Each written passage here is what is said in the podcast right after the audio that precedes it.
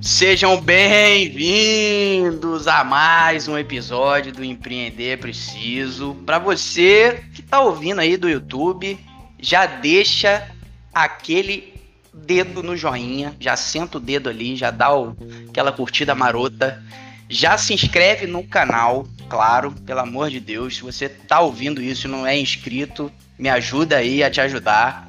E compartilha com os amiguinhos também, né? Claro, pô. Empreendedorismo, cara, é passar para frente coisa boa e é isso que a gente prega.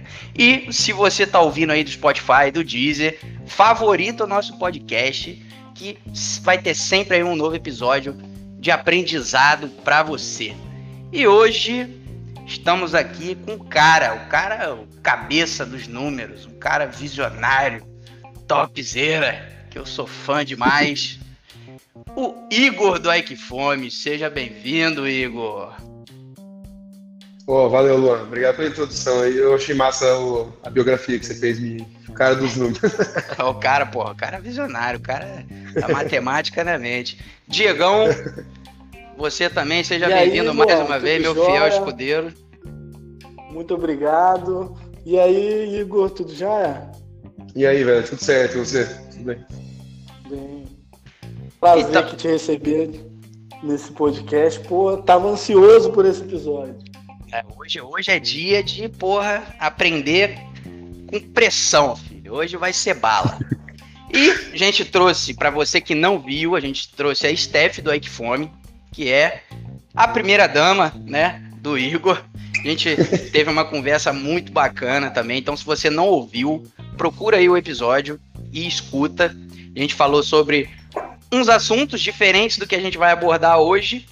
É, que para você conhecer mais o White Fome, do que, que se trata, assiste esse episódio que você vai curtir. E hoje a gente quer falar de números, de estratégia, né? Hoje o, o episódio vai ser um pouco diferente. Então, para começar, Vou chegar já com uma pergunta já de, de pé junto. Ô Igor, vocês começaram em Maringá, como a gente sabe, certo. né? É, depois de quanto tempo que vocês viram, pô, dá para expandir esse negócio? Como é que foi essa ideia? Certo, cara, demorou pra cacete, assim, foi um... É, a gente demorou para fazer o negócio virar, né? É... Então, se a motivação lá do início fosse, tipo, ficar rico e ganhar dinheiro, e se fosse a única motivação para começar o um negócio, a gente tinha desistido faz tempo, sabe? Porque a gente levou um período para amadurecer né, o negócio. É, muito foi do, do time, então só para dar um contexto para a galera que está ouvindo é, sobre as datas, a gente registrou o domínio né, do, do, do em 2007, cara. Então nós estamos falando de época de internet de escada ainda, sabe? Então a, a ideia era muito revolucionária para a época e a gente teve que perseverar, né? A gente nasceu num, numa época que não existia esse ecossistema de startups e todos esses termos que a gente ouve hoje, MVP, validação, Canvas, não, não tinha pivotar, não tinha. Era essa, basicamente, a gente brinca aqui internamente, né? Você abriu um CNPJ, agora você tá fudido, você é empresário no Brasil, agora faz dar certo. Sabe? Era esse é, o, o modelo. imposto e tem que fazer isso aí funcionar. Exato, agora, ó, agora você tem uma empresa um simples, contador, agora luta, luta aí e faz esse negócio dar dinheiro, né? Era esse, era esse o modelo. Então, a gente levou um período para conseguir aplicar o modelo de negócio que é o atual hoje, né? A gente cobra uma, uma comissão em cima dos pedidos. Mas o primeiro restaurante que eu visitei, eu cheguei lá, o, o cara me tira o cabo do, do telefone, pluga no computador e disca, né? Não sei quem, Nossa quem tá ouvindo passou por isso. É, eu sou dessa, cara, eu sou dessa. Depois, eu pulso depois da meia-noite, sabe aquela coisa, né? E, cara, fudeu literalmente, ó, sem, sem brincadeira, na hora que eu ouvi o, o barulhinho do negócio discando, aí eu pensei, fudeu, assim, tipo, já era, vamos passar fome isso aqui um tempo, porque os caras não vão desligar a porra do telefone pra ver pedido pela internet, né? É óbvio, sendo que o cara recebe pedido por disco e entrega. Então a gente pivotou, tá? Vamos usar a palavra de hoje, mas antes não era. A gente teve que jogar, fazer, ser meio criativo e transformar o que era para ser um modelo de comissão num modelo de mensalidade. Aí eu tinha um, um eu peguei esse dom de vendas com a minha mãe, eu tinha confiança. Falei, ah, eu consigo vender qualquer coisa. Então eu, vou, eu transformo isso aqui num guia gastronômico, cobro uma mensalidade do cara e já era. E a gente fez isso e foi perseverando, cara. Foi, uh, a gente tinha muito claro desde o início que queria ser bootstrap, sabe? não queria pegar investidor e ter sócio, que ia sentar na mesa para dar voto e tal. A gente queria tocar o negócio do nosso jeito, né? É, explica e... o que, que é bootstrap pro afegão médio, o cara que porra, não faz ideia o que, que, que você tá falando. Hum, o legal é que eu aprendi essa palavra depois de eu ter feito já, entendeu? Porque é moderno né, a palavra né, do bootstrap. Sim. Mas basicamente, sim. é basicamente se você pegar ela de forma literal, é como se você levantasse o seu corpo pelo, pelo aquele, sabe aquele negócio de quando você vai colocar um sapato, ele tem um, um strapzinho assim para ajudar você a colocar atrás da bota, assim, né? Então, é basicamente como se fosse levantar seu corpo por aquele, por aquela abinha que tem atrás do, do tênis, né? Que, eu, que eu, eu sabia que eu colocava para você calçar o sapato, sabe? O termo literal é, é basicamente assim: você roda o, o, a sua empresa com caixa do que ela gera com o faturamento dos clientes.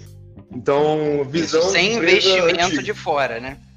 Exatamente. Tipo, você faz do zero, sem grana de investidor, o que você consegue faturar com o seu cliente te pagando é o que financia a sua operação. É isso, o Bootstrap, né? E, cara, que na verdade era o único jeito de fazer assim, até ter essa dinâmica do. Ou você pegava dinheiro em banco, ou com familiar, né? Então você, você tinha que se virar nos 30, mas é basicamente isso. Então a gente foi. Eu transformei isso aí num guia gastronômico, e depois é, de ter um, a gente devia ter uns de 50 a 80 restaurantes. Assim. Eu lembro que era nessa faixa, não tinha nem 100 ainda. Eu fiz uma conta básica e falei, caralho, esse negócio de cobrar mensalidade é foda, porque se eu quiser duplicar meu faturamento, eu tenho que duplicar o número de restaurantes sempre, né? E, e pô, você sabe como é que é, né? Venda PAP assim, sair porta em porta, batendo e apresentando um produto que os caras não estão procurando comprar, é muito foda de fazer. Então a gente despivotou isso daí lá para 2011, assim, quando começaram a chegar alguns pedidos e começou a cobrar mensalidade, né? Oh, desculpa, começou a cobrar comissão e tirou o modelo de mensalidade. Mas foi num momento bem Vocês estratégico. Vocês quanto mais ou menos pro, pelo cliente, do cliente? Né? Tá. Cara, era 59,90, assim, mais ou menos. Tipo, então, independente do que o cara vendesse, ele pagaria 59,90. Isso, era um plano, um planozinho, assim, né? Aí tinha uns caras que tinham plano com banner no site, tinha um mail incluso que pagava um pouquinho mais, tipo R$ 79,90, R$ 89,90, era uma coisa nessa faixa. Qual foi a, o pulo do gato?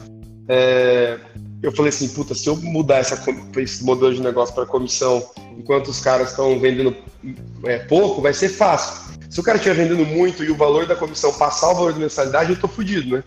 Daí a gente fez uma, uma essa despivotagem, se é que existe essa palavra, e colocou o cara no modelo de comissão, quando eles vendiam muito pouquinho, tipo 100 no mês, 200, 10% de comissão de 200 reais, 20 então, ele pagava 60 reais, caía para 20, estava todo mundo feliz, entendeu? E eu que me ferrei lá, né, mais um período para retomar o faturamento, mas eu sabia que ia crescer exponencial os pedidos. Quem que gosta de ligar para restaurante para fazer pedido, né? A, mudança, daí, a mudança foi, foi, foi certo, né? O pensamento foi certo.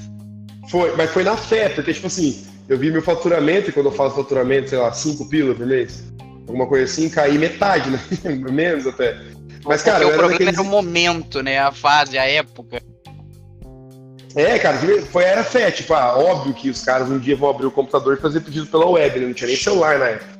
Então foi, foi uma jogada meio de fé e não foi nem perseverança só, ele já tava beirando a teimosia, sabe? Tipo, não, foda-se, eu vou fazer essa porra aqui, gerar pedido e vou cobrar uma comissão e nem que meu faturamento caia, eu preciso mudar o modelo de negócio, mas com a fé de que o, o, usuário final lá ia tomar gosto em fazer pedido pela web ao invés de ligar para o restaurante, que é um costume até hoje, né, predominante. Então foi bem, foi uma jogada bem de fé, assim, mas demorou, cara. Foi nesse período aí que a gente começou a vislumbrar, ah, agora o negócio tem chance de dar certo. Então, de 2007 a 2012 ali a gente estava bem no escuro. Mas aí vocês, é, a expansão, né? Sair de Maringá para ir para outro. Certo. Isso, tá. isso foi volta de quando, assim? Quando é que veio essa decisão, né? Tá, beleza. Então foi assim, daí 2012 a gente já, eu já visualizei que o mundo ia para mobile, assim. Falei, cara, porque eu tinha aqueles Nokia, eu tinha um Nokia 62 na época, tava o, o, o BlackBerry, né? Que era muito forte no, na época. É, esse celular de. que era um. O início assim, do que seria um smartphone. Eu falava, caralho, se eu pudesse fazer tudo no celular, eu faria, né? Eu achava mó, mó legal trabalhar no celular, mas, pô, o celular é muito ruim, né? Tinha e-mail e MSN, basicamente, e mandar uma mensagem. E, cara, e, e, a gente tomou a decisão de ir pro mobile e expandir o negócio. Finalzinho de 2012, começo de 2013. Daí a gente estruturou tudo em 2013. é, para 2014 foi os, do, os, dois grandes divisores de água assim, da Equiform. Então a gente lançou o app mobile híbrido e esse modelo de licenciamento que a gente trabalha até hoje. E a visão era basicamente assim: como que a gente replica o que a gente fez em Maringá, é, não com uma equipe de venda, mas com um cara que vai é, entrar para empreender junto, né? É, e a gente só via essas duas maneiras: ou pega a grana lá com o investidor, capital de risco e etc., o banco, ou pega o investimento do cara que quer empreender e ele mesmo revolucionar o mercado de delivery na cidade dele, né? E deixar um negócio super local. Então, esses foram dois grandes acertos aí em 2014. Daí a gente saiu lá em 2014 para dar um contexto do, do período, a gente fez nesse ano 40.500 pedidos, né? No ano de 2014 inteiro, no ano. Avanço. É, o ano pa... é 40.500 aí no ano, né?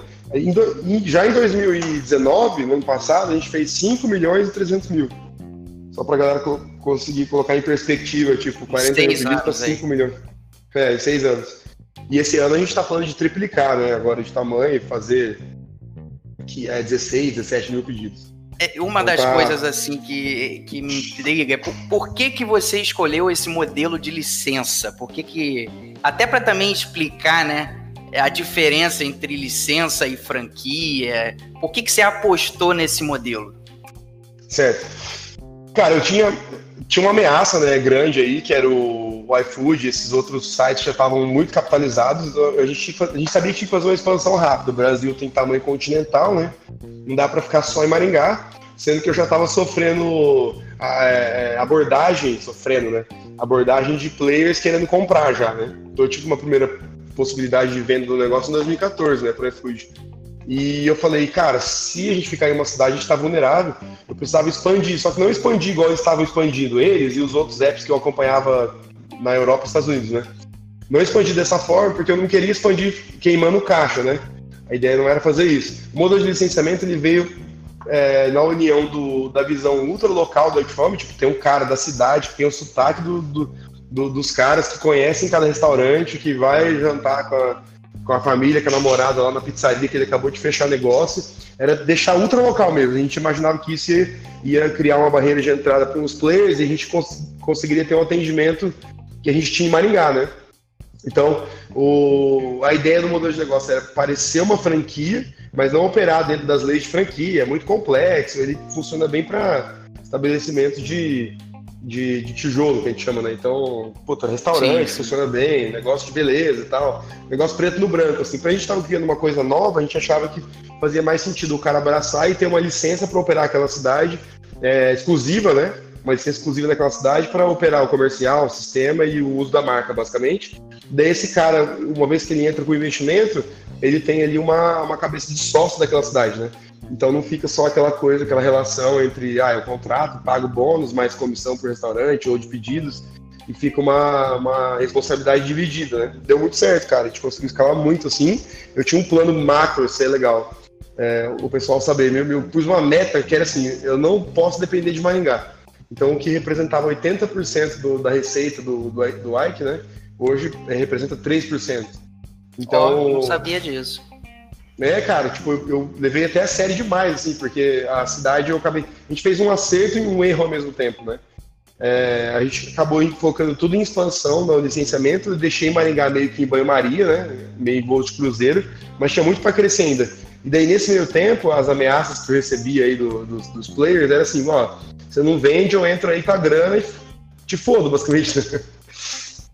Porque era, na segunda proposta, em 2016, é, era uma grana, assim, tipo, milhões, sabe? Alguns. E, e como é que foi acalmar o coração, falar, não, agora não é o momento, ou então ver muito dinheiro falar, ah, foda-se, eu vou vender e, e vou viver a vida.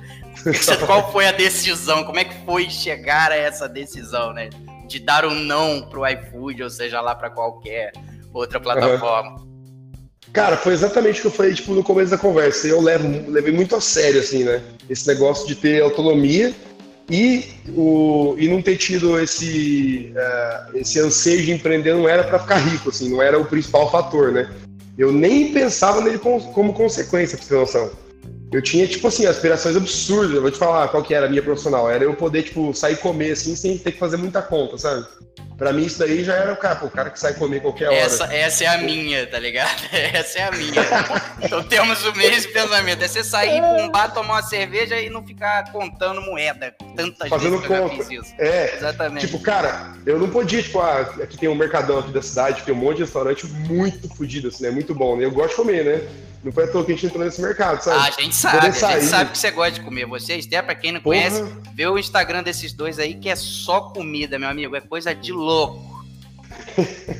E eu pensava assim, puta, velho, imagina poder sair e comer um entrecô. Nem pensava em entrecô na época. Tipo, não, vou sair comer, almoçar numa terça-feira, assim, e não precisar fazer conta. Pra mim, o cara já tá riquíssimo, né? Então, eu tinha poucas aspirações. Eu nunca viajei em cima de carro, relógio, roupa.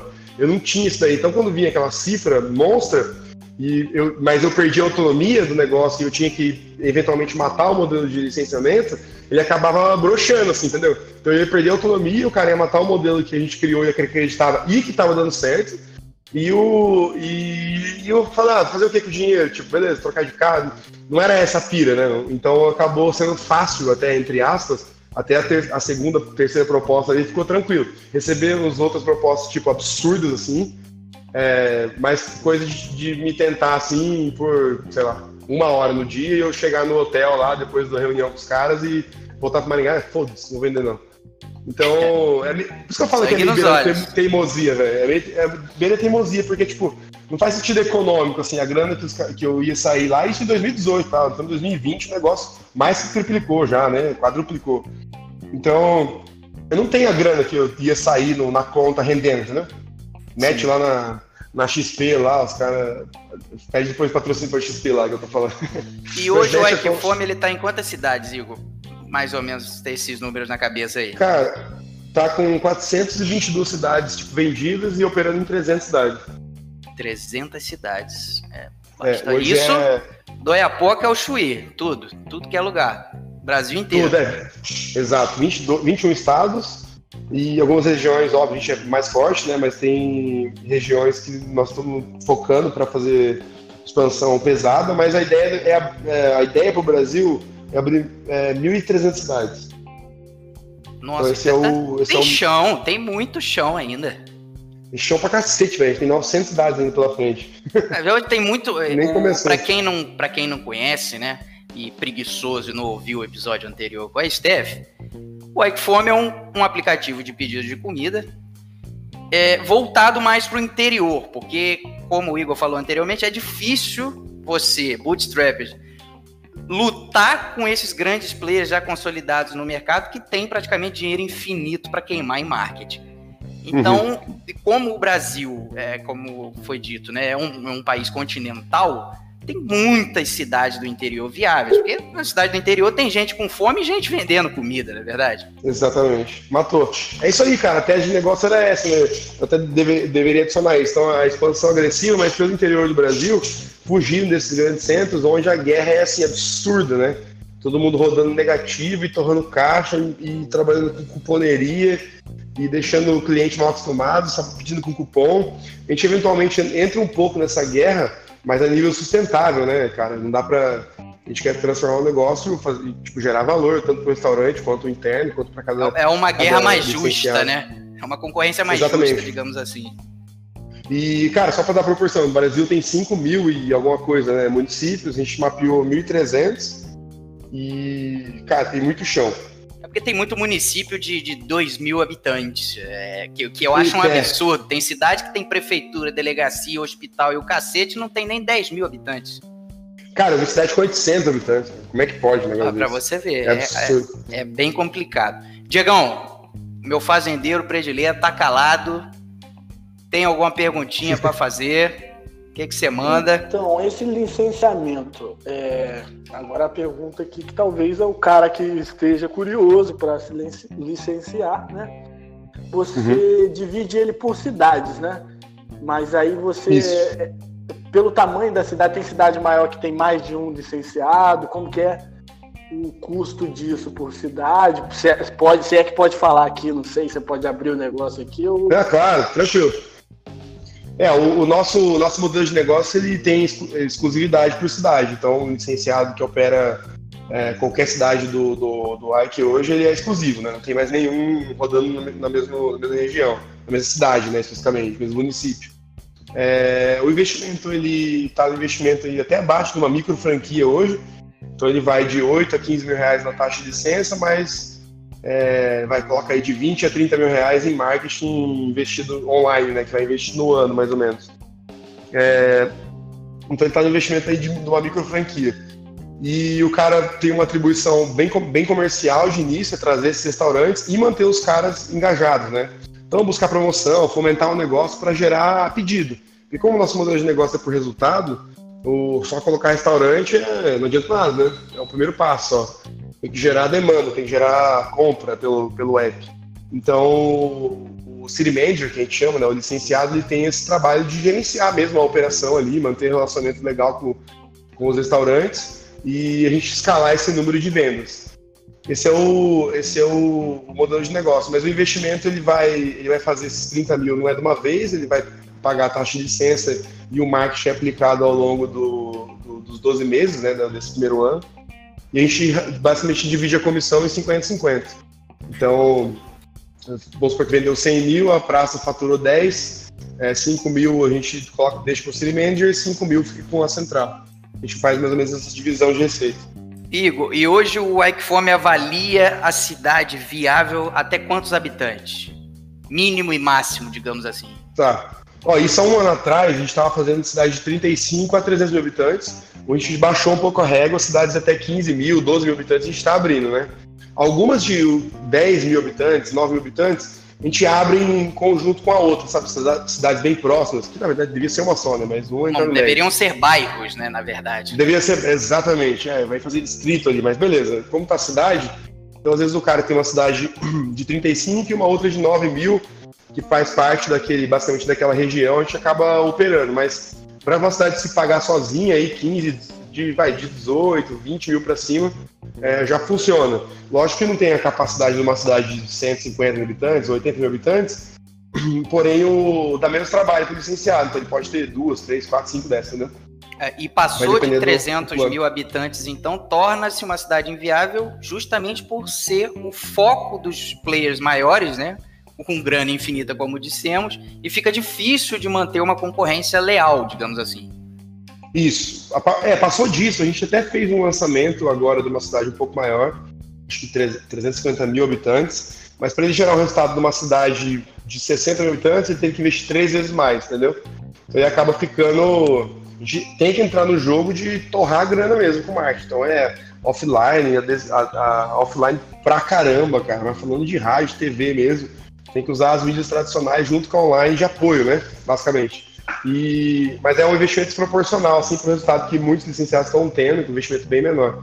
Mas o, o que a gente pensa é assim, bater 1.300 cidades, a gente vai ter um grupo aí de alguns licenciados que vão estar tá já ganhando uma grana e querendo expandir. Talvez faça sentido uma joint venture entre alguns licenciados para encarar uma cidade um pouco maior, tipo de 300 a 400, depois a gente sobe um pouquinho a régua e vê a viabilidade econômica dela. Mas, o, mas a concorrência nesse nível de cidade, especificamente acima de 350 mil, tá bem pesado, assim, os caras estão torrando grana assim como se não houvesse amanhã.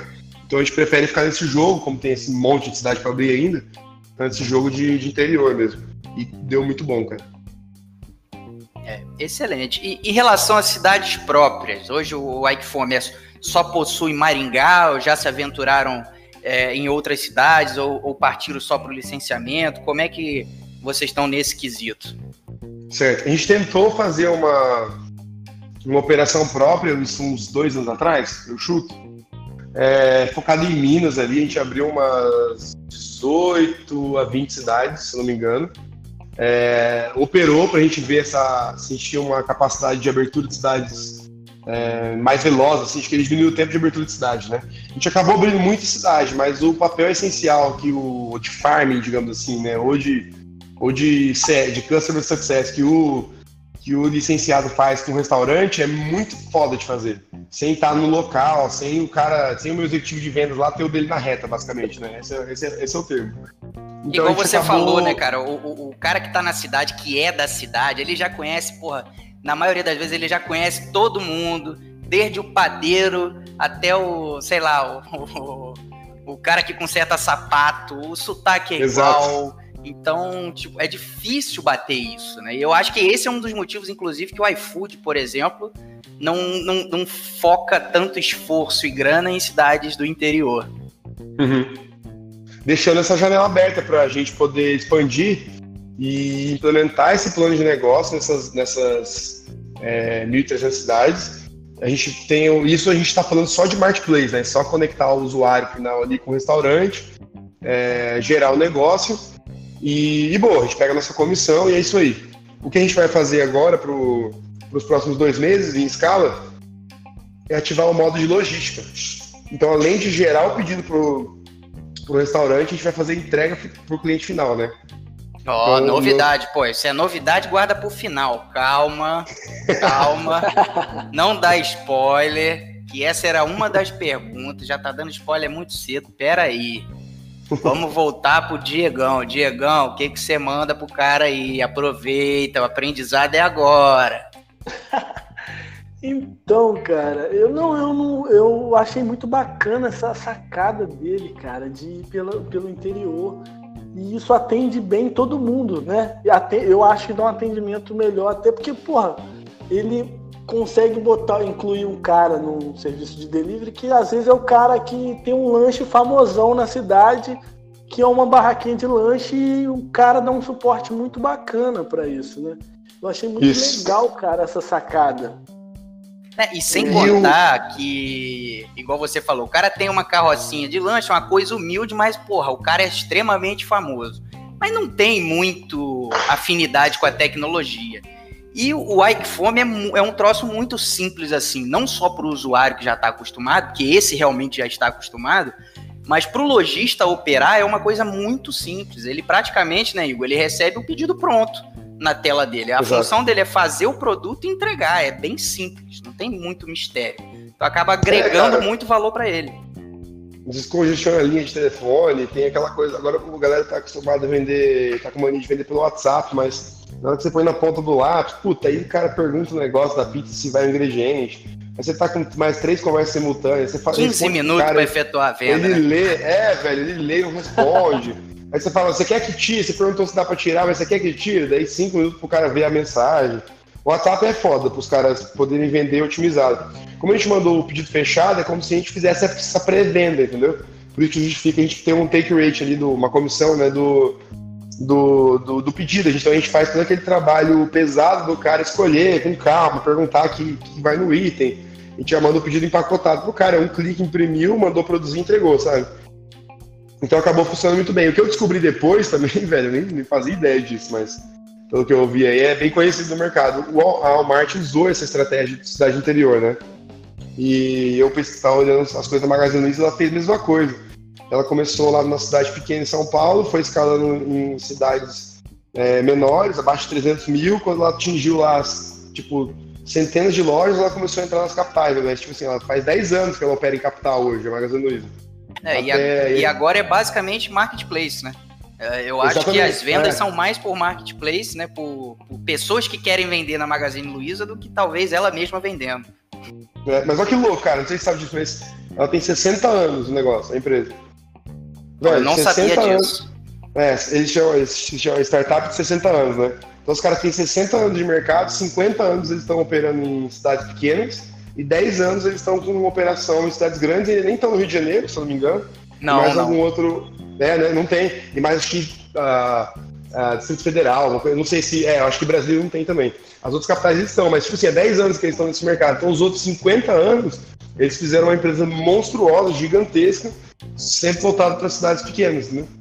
Então é um puta. Pô, esse negócio brasileiro achar que o Brasil gira em torno de São Paulo, Rio de Janeiro e. Capital, né? Brasília, né? É, venderam esse capital, sonho pra gente. Você quer ser feliz, ganhar dinheiro, você tem que ir para Rio ou São Paulo. Essa Exatamente. é o que venderam é. pro povo, pra sociedade brasileira durante séculos.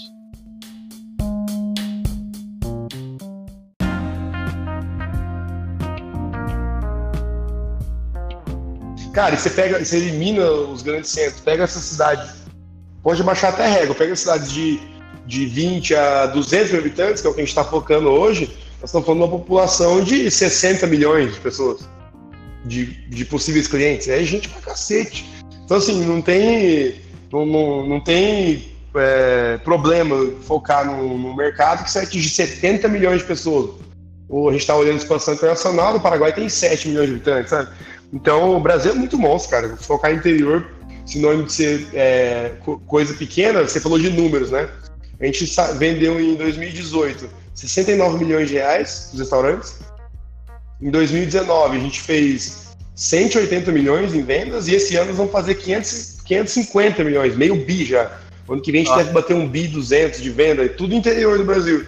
Então, falar que tem pouco potencial, uma empresa bootstrap saindo do interior do Brasil, vender 1,2 bi no ano que vem em comida, é só em delivery, né, cara? Detalhe, e, né? e, levando grana pro bolso de pequenos empreendedores, né, cara, que, que, carregam esse país nas costas, né? Exatamente. É, que é o que gera emprego, é essa galera que aí eles matou, velho. É o que a gente. A galera que leva, faz o negócio girar. É que nego pensa, não, o, o, o, quem carrega o Brasil são os grandes empresários, os banqueiros. Não, cara, é aquele cara MEI que tá vendendo hot dog ali na esquina. Ele que carrega o país é. nas costas. E, e, esse cara, daqui a pouco tem um funcionário, tem dois, monta uma rede, tá com 10, 15 e fica nisso. Tipo assim, ficou numa empresa pequena, média aí, com 15, 20 pessoas. Quantas dessas tem? Centenas? Exatamente, centenas exatamente. De milhares? E, e o empresário de, de sucesso não, não é assim. que vai ficar bilionário da noite por dia, você conta no dedo. Exato. É, Magazine pô, as ações da Magalu lá dele. Pô, tem 60 anos, velho. Os caras montaram uma loja 60 anos atrás. Exatamente. Lá no interior de São Paulo. Então vai, vai tempo, sabe? Até o, esse sucesso do dia, do dia pra noite aí, né? Que a gente olha que a galera usa Twitter, Facebook, os caras têm 20 anos já. 18, 15. É tudo nessa faixa, velho. É, demora para construir um negócio sustentável, né? Aí os negócios que cresceram super rápido, você pega o exemplo do Groupon aí. Eu lembro da matéria. É a empresa que mais é fastest growing company no mundo, assim, na história de, de faturamento. Mas pergunta, os caras gastavam é, 3 dólares para faturar 1 dólar. Você imagina a queima de caixa do negócio. Tanto é que já era, né? O negócio de compra coletiva aí, esquece. Com tipo, certeza. Tipo, Faz tempo. Ih, então, tá mas, mas os caras, tipo assim, era, foi a empresa que mais cresceu em. Se você pegar só. Se você olhar um KPI só, né? Só um indicador que é receita, receita não quer dizer porra nenhuma, né? Você tem a. Eu não lembro, cara. Eu sempre confundo o nome do. Sou muito ligado a carro. Não, não adianta você vender um milhão e gastar um milhão e meio. Porra. Exatamente. É, pronto do que você vender 500 mil e segurar 100, entendeu? Exatamente. Pô, se faturar 500 pau, segurar 100, é melhor que você vender um milhão, e gastar um milhão e meio. Então, pelo menos na minha visão, tá? Eu sei que tem aí, galera, ah, mas startup é dinâmico, o cara quer fazer, puta, faz aquela ginástica mental do caralho, né? E eu, e eu falo, ah, pô, foda-se, deu 100 milhões de prejuízo no mês, então, dane-se. É, sei lá, mas é o. Minha cabeça era muito binária nesse sentido de negócio, né? Claro que eu tô o dia inteiro aqui com reunião com os heads aqui, diretor, para definir qual que é a nossa margem de lucro. Eu não fico fissurado nisso, né? Ela já é boa por natureza, porque é serviço tal, o negócio já é escalável. Então, assim, a gente é agressivo, né? Mês passado nós investimos em rede 500 pau em cupom. Por meio milhão de reais no mês. Estamos falando do investimento no ano de. Esse ano vai dar 6 a 7 milhões de reais, sabe? Não é, não é pouco investimento. Isso só cupom, fora o que a gente coloca em marketing digital e marketing offline. Então, você falando de milhões. Exatamente, não, e tecnologia e tantas outras coisas que são do negócio, né? Que precisam para o negócio existir que se Exato. for botar mesmo na, na ponta do lápis. Mas tem a matéria da RAP aqui, vamos falar nome, foda-se. Mas, tipo assim, tá, a matéria é pública, né? Mas depois vai dar. Ah, você falou, putz. Mas, ó, porque tá pública a matéria, cara mas eles estavam torrando 100 milhões de reais lá de fluxo de, de é, negativo por mês. Se você fizer. Você não precisa ser muito bom de matemática, você tem que dar um bi no ano, né? Então você levantou 3 bi, você tem 3 anos de, de burn, né? E, e cara, e aí? Pra fazer o quê? É, 30, 40% mais pedidos que o iPhone hoje? Compensou gastar um bi, entendeu? Exatamente. E a briga deles é, é, o que eu falo, é, deixa eles brigarem lá, é, é briga de, de gente grande e a gente não se mete, não, deixa pra é. lá. Pode ser que eu perca aqui a oportunidade de vender para eles, esses caras de cara, mas basicamente ele sabe, o baixinho assim, que atrapalha o grande, fica enchendo o saco. E é bom porque os caras acabam tirando o foco do interior, né?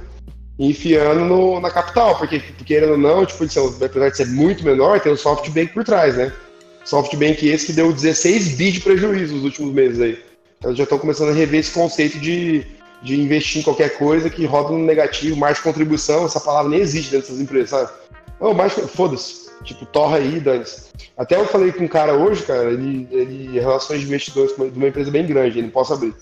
Mas ele falou que tem uma dinâmica no mercado americano, tem o B2C, né, que é o cara que vende, a empresa que vende direto ao consumidor, tem o B2B, que é a empresa que vende para a empresa, tem o nosso caso, que é B2B2C, né, a gente vende para o restaurante e para o consumidor final, que é o, o, a dinâmica do marketplace, aí, a gente conecta dois clientes, e agora estão zoando lá nos Estados Unidos, está tão absurdo as empresas startups torrando grana, que eles estão chamando de VC, né, que é o Venture Capital lá, que é o investidor, VC2C, é o Venture Capital para o consumidor. Os caras estão dando tanto cupom, tanta corrida de graça no Uber, tanta corrida de graça no Lyft, que é basicamente o, o investidor pagando os serviços que o, que o usuário está usando hoje. Porque as empresas não têm nem visão de fechar com ponto de equilíbrio. É, porque então, a, a visão aí... do Uber, por exemplo, é para 2025, né? Cara, é eu tempo, lembro, Eu lembro de ter, de ter lido algo sobre, ou seja, o Uber é, é, pensa em ganhar dinheiro em 2025, meu amigo. Você imagina quanta grana para torrar até lá. Aí vamos lá, bateu 2025. Virou a chave, igual o Netflix virou, né? Eu lembro que o Netflix era em ordem, assim, eu posso estar falando meio fora, mas era em ordem assim, ele começou a dar um bi ano de lucro, porra, caralho, um bi de dólar no ano de lucro. Sim, mas ele torrou 17 para chegar lá. Então, se ele manter esse lucro do mesmo jeito, vai ter que escalar esse lucro. Um bi é ridículo, dá, pro Netflix hoje, um bi de lucro no ano. Porque se ele manter um bi de lucro, ele vai demorar 17 anos só para pagar o investimento. Então ele já levou 17 para construir, 17 para pagar, e daí, daí sim começar a fazer sentido, entendeu? Mas então ele vai ter que escalar esse um bi para 10 bi para ele encurtar esse tempo, entendeu? E, porra, daí a Disney lançou a porra do, do negócio dela, a Amazon Prime tá enchendo o saco. Cada eu, hora é um assim, novo, né? Quando é, você, daqui a pouco você tá vendo, você não tem mais dinheiro, tá ligado? Você tá pagando tanto streaming na sua, no seu cartão de crédito, você fala, porra, o que, que tá acontecendo? É, é, é, tudo, você tem tudo. Cara, e eu fiz uma análise falando do Netflix, né, de torrar grana e dar lucro agora. Eu tô assistindo bem mais, eu uso bem mais a HBO hoje, o app da HBO, do que o do Netflix. Eu fiz um, uma análise assim, né? E isso a galera falou, isso que você não tem o Amazon Prime, imagina a porra da, da, da Disney lá quando lançar aquelas é, fazer lançamento exclusivo do, do, Avengers lá, com esse mundo pós-Covid, ao invés de meter, encher cinema, os caras vão fazer live stream do. do... Porra, velho, imagina, é, vai mudar e, muito. E se for parar pra pensar também, cinema, ainda mais depois agora do coronavírus, eu não sei, eu acho vai... que vai ser uma coisa a se repensar, né, cara? Cara, vai dar uma zoada, eu acho. Assim, tipo, a galera gosta, é, é, é de sair de casa e tal, mas eu acho que vai mudar muito esse. Pô, o lançamento do blockbuster que tinha esse ano fudeu tudo, cara. Tipo, já, já zoou, sabe? Então é. ele. Isso aí vai ele... ficar mais uns dois anos aí, cara. No mínimo. É. Você acha que é isso? Eu também acho. Eu também eu chuto No mínimo. Também, eu, eu, eu, na minha cabeça, são dois anos no mínimo de neura, do, do, do ser humano com neura na cabeça. Tipo, porra. É... Ah, tá. Nem que vai ter o risco. Tipo, é o cara cagando mesmo de medo. Exatamente. Dele, porra, dele ficar com neura para sair. Ele vai sair porque não tem jeito, cara. Não tem como. Sim. Sabe? Ir pra um barzinho, ir pra um, sei lá mas vai com neura, entendeu? Vai com, com medo de encostar nas coisas, entendeu? E uns é, dois anos é. vai ficar nessa vibe aí. E cinema, né, velho? Fechado com uma galera dentro, né? Aí a galera vai ficar, caralho, esse negócio tá fechado aqui, respirando mesmo ar, vai estar tá meio zoado. Eu, também acho, não, não acho nem vai ser o problema da doença em si, mas acho que vai ser o. O, o medo mesmo. Ah, esse... O medo, né? Medo, velho, medo. Fudeu. Então, tipo, nem sei como ele foi pro Netflix, hein? basicamente esses caras pulou.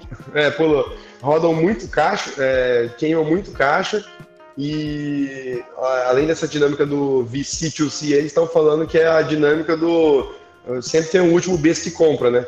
Então se não é um último fundo ou um parceiro estratégico comprar alguém, os caras põem na bolsa e os investidores, pode ver que os investidores fundadores no início sai tudo fora. O Grupão quando entrou na bolsa o, o, grupo ali que investiu de início tirou 900 milhões de dólares no, no, no dia do, da, do negócio. Fizeram cash out e peace out, saiu fora. Porque eles sabiam que era merda, tá ligado? O negócio reduziu 70% de tamanho do que era antes. Então a gente definiu essa abordagem mais prática, porém também não ficar, nossa, vamos dar lucro aqui como se não houvesse amanhã. Não, a gente tem que investir, pô, tem que escalar o negócio, né? Então por isso que a gente está falando de planos necessidades, América Latina, logística, a gente vai falar um pouco aí. Aí, mas, vamos é, lá, agora você tá chegando no ponto-chave. Diegão, fiquei sabendo, passarinho pousou na janela aqui, assoviou no meu ouvido, logo Olha cedinho. Spoiler. Agora spoiler pesado. Que segundo o passarinho, o Ike Fome tá indo pra Latina América, tá indo pro Chile, Paraguai, o caralho aí, bicho. Tá expandindo pra lá. Isso é verdade? Verdade, cara. Foi assim, a gente. Eu tirei um número da cartola, assim, né? Não foi pesquisa. Cara, como é que chegou esse número? Eu falei, não, eu escutei, pô. Eu tinha um número assim, 400 cidades. É... Comecei a participar dos grupos startups aqui em Maringá e a galera dá viajada, fala de ah, China. Eu falei, eu sempre fui muito pé no chão, assim, começar a pensar fora do Brasil, tendo pouco cliente, pouca tá, operação muito pequena, pra mim não faz sentido, sabe? Então eu conversava com a galera, não, eu tô fazendo internacional, a China. Eu falei, velho, que China, velho? Você tem 20 clientes no Brasil? Caralho, de China. Tipo... Você não dominou nem o seu espaço? É, porra, velho. China, como assim? Tem 200 milhões de habitantes trabalhar aqui, você tem 20 cadastrados. tá pensando em um bi da China lá pra quê, tá ligado? Bom, eu tinha essa visão, né? Então eu falei, ah, vou jogar um número alto de cidades, quando bater esse número a gente começa a expandir. Eu sou meio tarado, né? Então, um pouco antes, assim, de bater com a cidade, tipo, esse mês, só que em janeiro eu, tava, eu fui pro Chile, né? Antes dessa cagada toda aí da pandemia, é, eu fui pro Chile e voltei de lá já com cinco cidades, né? Tipo, certas para abrir. Eu já negociei com o country manager lá, que é o cara que vai Ah, isso também com licença, né? Mesmo plano, mesma coisa. Mesmo modelo, cara. A gente não vai, até você falou da unidade própria aquela hora, a gente revendeu todas as cidades, né? Então hoje o iPhone vai rodar só com unidade licenciada. Você vai ter Maringá aqui, que tem uma squad que cuida, três, quatro pessoas e boa. Sempre fazer força de rede, entendeu? Sempre rede, rede, rede, tudo. Ah, o iPhone lançou uma unidade de negócio, rede, entendeu? Sempre usando empreendedor local. Então a gente fechou com um cara lá, já tava tudo certo. É, aí vem daquele, aquela coisa de empreender, né, cara? Você tá massa e vem uma turbulência, você tem que ser o capitão do, do, do avião para saber se desce um pouquinho, sobe, desvia e tal. Então o Chile estava certo já, estava com a parte tributária analisada, tudo que é, tudo, tudo que você imaginar. Inclusive com o country manager fechado já, né?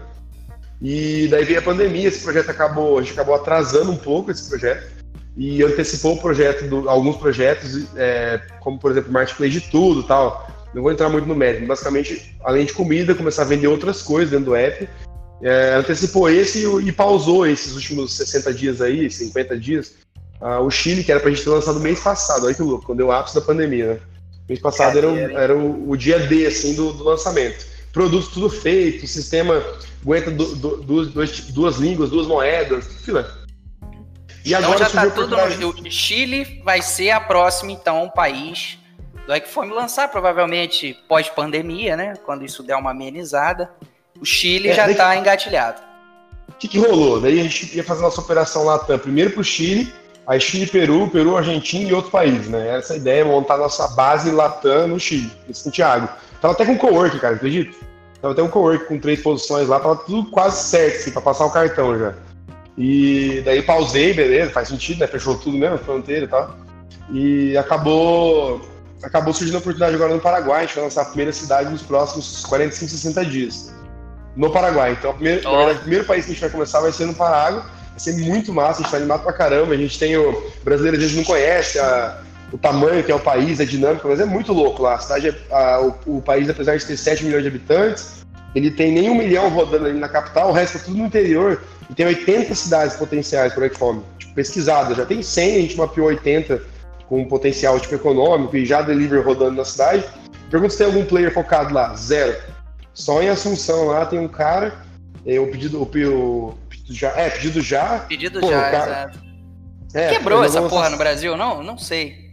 Quebrou, eles venderam só pro, pro iFood, né, cara? Eles... Mas sim, quebrou, né? eles venderam pro iFood, a filha assumiu o que eles tinham lá, mas tipo, é muito fraco até na capital lá, então.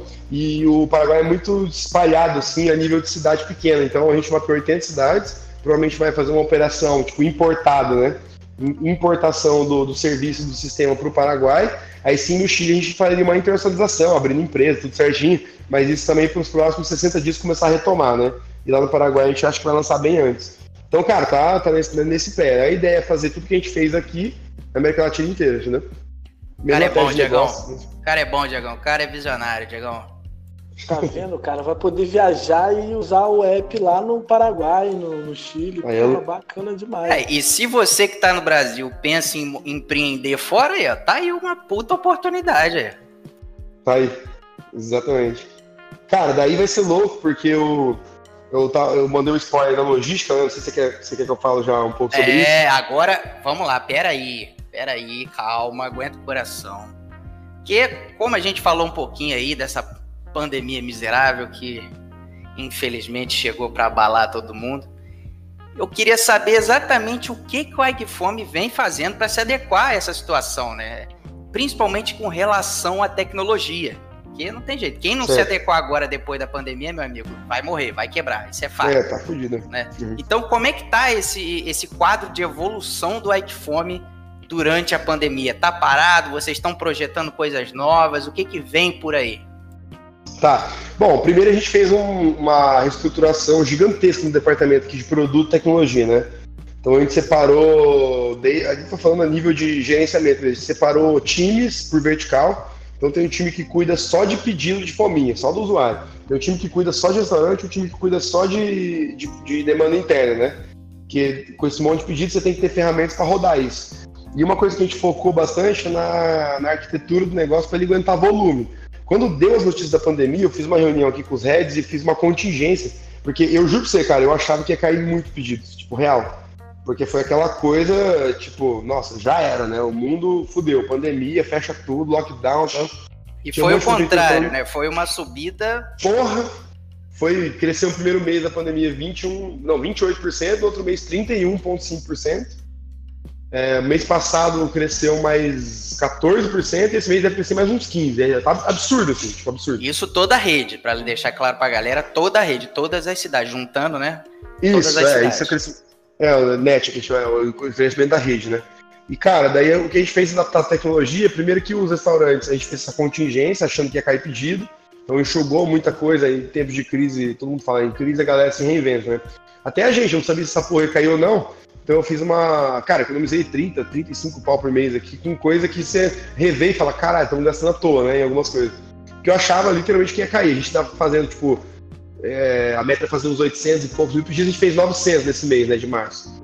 Mas eu achava que ia cair para uns 700, assim, não ia passar disso. 700 e depois manter, meio fletear os pedidos em 600, 600 700 mil pedidos. Então a gente organizou a operação para rodar no positivo com 700 mil pedidos. E hoje está fazendo, tipo, um milhão e meio, né? Mas o, o, o, que a gente fez foi focar muito na parte do, do, dos repasses para os restaurantes. Foi muito caos, assim, porque a gente acabou fazendo uma antecipação de crédito no dia 1, acho que foi de abril, né? É, ah, para quem não sabe, repasse que ele está falando é em relação ao pagamento online, né? Que o Ikephone você pode pagar direto pelo aplicativo, né? Isso. O usuário, então, né? o cliente eles... final. É, essa grana que eles pagam, a gente recebe aqui com um D mais 30 da bandeira, né? E repassa para o restaurante todo dia 1 e dia 16. Então essa grana que é, tinha sido paga em, em comecinho de março e na segunda quinzena que teve o lockdown, a galera, os restaurantes, mano, levaram um impacto fodido, né? Porque fecharam, tinha gente com um salão de dois andares, agora tá dependendo só do delivery. Então essa grana tava parada. Então, Pagando aluguel, né? Isso é que é o pior. É, cara, boletão chegando, inclusive imposto, né?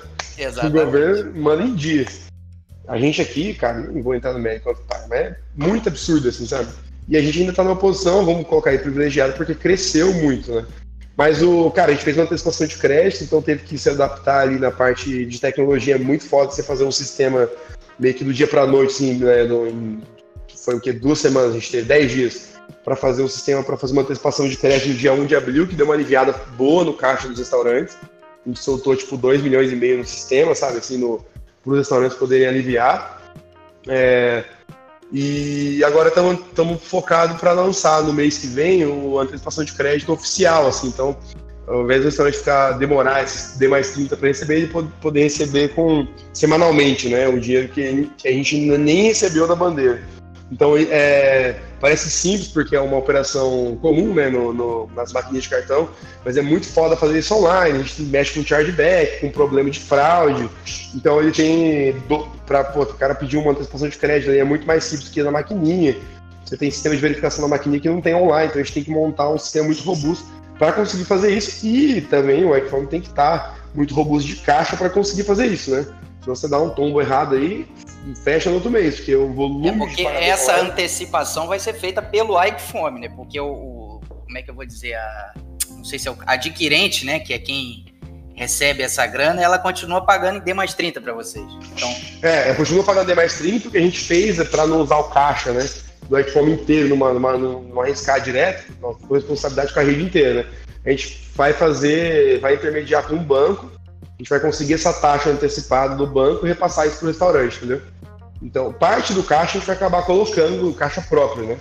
Mas para só nível de, de, fôlego da operação própria. Mas a gente envolveu um, colocou um banco no meio para conseguir fazer esse daí em volume. Senão a gente vai ter que ficar redicando para o restaurante, o restaurante quer antecipar 100% do valor. Aí se todo mundo decidir pedir isso amanhã, como é que eu faço, sabe?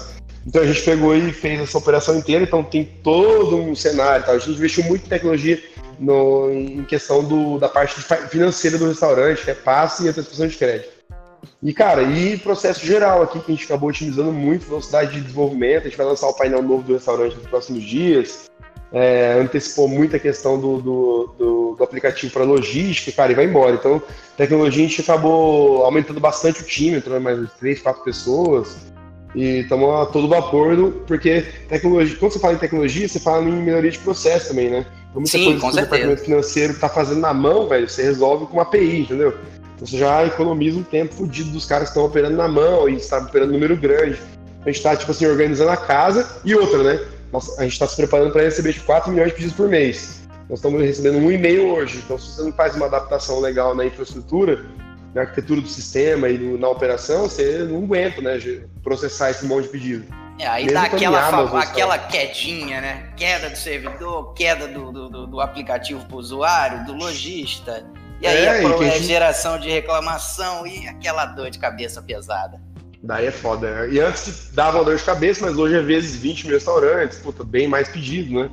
E, então, teve uma última estabilidade que a gente passou, calculada aqui no sistema de estabilidade, assim, nem que a galera não tava conseguindo fechar pedido, mas já gerou estabilidade. Porque a gente ficou uns pesado assim, uns 7, 8 minutos, cara. Nossa, ah, não tenho, gera, não tenho dúvida. Gera um transtorno de dias, tá ligado? De dias. Porque o volume é muito grande. Então a gente está preparando meio que o alicerce do prédio, né? Para conseguir construir mais andares, basicamente é essa analogia. Então, resumindo, para esse ano, o Ikefome aí tem é, plataforma nova para o lojista, antecipação de crédito para o lojista. Não sei se as outras plataformas trabalham com essa antecipação ou se é algo exclusivo. Você sabe me dizer isso? É, algumas trabalham só, mas o, com taxa muito absurda, cara. 2,5%, 3% é muito absurdo. A gente vai manter uma taxa abaixo de 2%, que já vai dar uma aliviada boa no mercado. E também a relação da entrega. O Equiform pretende também fazer a entrega, prover a entrega, fazer uma plataforma com motoboy, alguma coisa do tipo? Exatamente. Então, é assim, ó é, para desenhar o cenário, o Xfome vai ser o Ikefome como marketplace, o Ike Entrega, que vai ser o braço de logística, e o Ike Pay seria o, o, o, braço de pagamentos, que é essa, o, tanto o pagamento online que a gente roda pelo app, quanto o produto de antecipação de crédito, né? Então seria, são três unidades de negócio hoje dentro de uma oh, só. Tá? Ainda tem o então, Ike Pay ainda. Tem o Pay ainda, que o produto já, que já roda hoje é o pagamento via, via aplicativo, né? Que a gente é, disponibiliza para cartão de crédito ou até a PicPay, nós vamos colocar outras formas de pagamento, tipo transferência bancária em tempo real, débito. Bacana, bacana. Isso é o limite, tipo, vai alimentação, dependendo da bandeira local. A gente vai colocar mais formas de pagamento. Então, o IPP é o pagamento online dentro do app. O outro produto é o Antecipa aí, que é o, o jeito que a gente batizou antecipação de crédito. Essa é a unidade de negócio é o. Dentro da logística, vai ser o Ike Entrega, que a gente, tá, a gente nem lançou ainda, né? vai rodar um piloto em algumas cidades para depois escalar para toda a rede até o finalzinho desse ano. Ah, desculpa, até o primeiro semestre do ano que vem, tá indo na rede inteira. E, e, cara, e o nosso, nosso plano é. Então, nem fez o lançamento, a gente já tá com 7, 8 mil entregadores cadastrados. Assim, absurdo, assim, sabe? O volume de entregador e aumentou muito top, top. É, na, no meio da pandemia, né? A galera precisa mesmo. Então a gente meio que sentiu a obrigação de lançar rápido e nós vamos é porque vocês criaram também um, um, sitezinho, né, para já fazer a captação de e-mail, de nome, de interessados nesse, nesse negócio, né? É, a gente fez há uns meses atrás, é, meio que o pessoal entrava em contato, a gente mandava o link, esse link espalhou. Algumas cidades que a gente ia fazer o piloto, a gente colocou um bannerzinho no app falando para indicar entregador, e daí, resumindo, uns meses agora, nós já estamos com 7 mil cadastrados, então a gente está falando de tecnologia e linkando com a, com a logística, a gente está tentando colocar tecnologia para fazer é, uma. Não sei se acho, acho que é document, é, document documentospia, eles falam um negócio assim, sabe? É, tipo assim, para pegar o, a documentação do cara e fazer tipo uma, uma, uma radiografia, assim, e comparar as fotos do, do, do entregador com a foto do documento e ver se tem fraude, se tem antecedentes criminais, fazer isso na mão para 7 mil. É complicado. Ferrou, né? Então a gente vai ter que pôr tecnologia para fazer por IA, né? Então, cara. É basicamente muita... o que o Uber faz na 99. É, é, acho, Exato. Que, acho que é através dessa tecnologia. Isso, é. Faz uma. Tem alguns fornecedores, a gente está vendo, conversando com um fornecedor até que é local, que faz essa análise, né? E para a gente poder fazer o onboard dessa galera, né? Do, do, dos entregadores. Então, a gente vai plugar essa, essa nova unidade de negócio. Vai que forma daí vai, abordagem com o restaurante vão ser duas. A gente tem um marketplace, eu te gero pedido, você entrega, eu te cobro X. Aí a abordagem 2, é, que vai ser a full, né? Nós vamos chegar, além do marketplace, eu tenho a logística também. Você não se preocupa com nada, se o cara vem, não vem, se ele tem bag, não tem. Toda a logística a gente garante que vai acontecer. A gente cobra uma taxa de conveniência do restaurante e uma taxa de entrega do usuário final, né? Então, é basicamente, basicamente esse modelo de negócio. E tudo isso que eu te falei, essas três unidades, né? Marketplace, logística e pagamento, a gente quer dar um, a gente usou aqui internamente, a gente vai dar um Ctrl C, Ctrl V na América Latina. Então, pegar esse mesmo pacote de unidade de negócio e implementar por todos os países da América Latina. Esse é o. Esse é, é um o... modelo escalável, né, cara? Que, Exato. Se, e principalmente, é se funciona no Brasil, vai funcionar em qualquer lugar do mundo. Ah, isso é, isso a gente viu, cara. O Brasil está bem adiantado em questão de tecnologia, com nesse tipo de, de, de negócio, né? A gente até, até ouviu do pessoal do Paraguai que está abrindo as unidades lá, que eles acham que estão uns 4, 5 anos atrás para esse tipo de tecnologia. Então, é exatamente 4, 5 anos atrás que o iPhone começou a escalar aqui no Brasil, né? Então, a gente entrando agora nesses países que estão, tipo, com anseio, assim, de tecnologias novas e que os ganhos estão focados só nas capitais, a gente vai ser a solução para escalar no... Cara, isso daí é o céu é o limite agora de país, né? Porque o, se você pesquisar os players, eles estão muito concentrados em grandes centros, em todos os países do, do mundo inteiro, basicamente. Até o México, que era um país que eu achava que era muito difícil entrar, se você olhar as cidades de interior, de, de interior do México, elas também têm lá. Você pega uma cidade que pedido já ou a rápida tá rodando, os caras têm 10 restaurantes, uma cidade de 100 mil habitantes, 10, 15. Putz, dá pra ter 100, 200, né? É, então mercado, a gente vai... mercado tem, né? Tem que explorar. É infinito, esse... cara. Real mesmo é infinito o mercado. Bacana. Igor, eu queria te agradecer, nosso tempo está chegando ao fim. Mais uma vez, uma aula uma aula. Quem ouviu esse podcast até o final só agregou valor, sem sombra de dúvidas. Experiência é, é, é sempre bom a gente ouvir, passar para frente, né? Então agradeço muito pela sua participação e daí suas considerações finais e seus contatos, né, cara? Onde é que eu, onde é que eu te encontro? Certo. Cara, eu falo bastante sobre empreendedorismo, assim, raiz, né, velho? Tô vendo se eu consigo criar um movimento de empreendedor contra essa ah, esse, puta, mas tem muito cara miguel no meio do mercado, né? Que fazendo, vendendo e-book, um monte de palestra aí, os caras não empreendem de verdade, tá ligado? Então eu, eu escrevo bastante sobre isso e falo no LinkedIn. É só você buscar por Igor Remígio lá no LinkedIn, vai me achar, e no Instagram eu costumo postar bastante o meu dia a dia aqui no Ecfome, né? Então as coisas que eu tô fazendo, reunião, só pra galera que tem curiosidade de saber mais ou menos como é que é a minha rotina, eu acabo colocando lá. Se você buscar Igor Remígio, é I-G-O-R, né? Igor com I, Remigio, R-E-M-I-G-I-O, vai achar o, no, nessas duas plataformas é que eu fico mais ativo. Assim, Facebook eu meio que larguei mão já. Mas eu tô nessas duas, LinkedIn eu falo bastante né? sobre bootstrap, negócio. É, já já é aqui o Facebook. É. Infelizmente o Diegão teve que dar uma saída. Eu queria contar rapidamente um, um caos para ele, né? A experiência da calça, é. É, não, do short, né? Que segundo você o short não deveria nem existir, né? Isso é eu foda. Eu tinha que ter contado isso pra ele, cara. Pra vocês que não sabem, o Igor não usa short de forma nenhuma. Ele vai malhar na academia de calça jeans, cara. teve, um, teve um cara que tentou me pegar aqui, eu tava na. na... Cara, eu, eu. Esse dia eu dormi de calça jeans, até falou, mano, não é possível. Eu falei, velho, é muito confortável. Puta que pariu, velho. É muito bom calça jeans. Eu gosto pra caralho, assim, eu gosto mesmo. Tipo, no, nossa senhora. Eu sei que eu fui malhar um dia no, no de manhã, assim, não tem os, tem os boss, Maringá tem bosta pra caralho, né? Eu fui num boss às seis da manhã, aí um cara que me zoava, falando, não é possível, ele usa short sim, isso dá migué, né? aí ele, o pai dele me achou lá às seis e meia da manhã, caminhando no, no parque, eu tava levantando uns pesos lá, né? É, daí ele passou, oi, beleza, o pai desse meu amigo, né? Daí meu amigo falou, oh, meu pai te viu lá, né, malhando. Aí falou assim, cara, eu fiquei de cara, eu perguntei pro meu pai, e aí, pai, se o, fala aí, o Igor tava de, de shorts malhando? O pai achou uma pergunta estranha, né? Falou, cara, como assim de shorts? Ele, ô, sabe o que eu tava lembrando? Ele tava de calça, velho. Ele falou, puta que pariu, eu achei que eu ia te pegar, porque meu pai vinha às seis da manhã maiano. Provavelmente ia ser de shorts, né? Mas não era, era de calça. Que eu tenho essa pira assim, bizarro, cara, que bizarro. Mas é, cada um com as suas manias. Isso aí, paciência. Igor, mais uma vez, obrigado. Para você que tá ouvindo, não se esquece, tá ouvindo pelo YouTube, senta o dedo no joinha. Claro, não esqueça de se inscrever no canal, isso é, porra, primordial, cara. Você escutou uma aula dessa, se inscreve no canal, já aproveita e vê os episódios anteriores também, para você aprender bastante com tropeço e acerto dos outros, beleza? E se você está ouvindo pelo podcast no Spotify ou no Deezer, obviamente você vai favoritar, né? Favorita aí que você vai receber notificação sempre que você, que é sempre que tivermos um novo episódio. E me segue também no Instagram, luagmaia, para ficar ligado nos próximos episódios, participar das enquetes que a gente faz de perguntas para os convidados. E é isso aí. Valeu, rapaziada. Até a próxima. Valeu, Lu. Obrigado pelo convite. Até mais.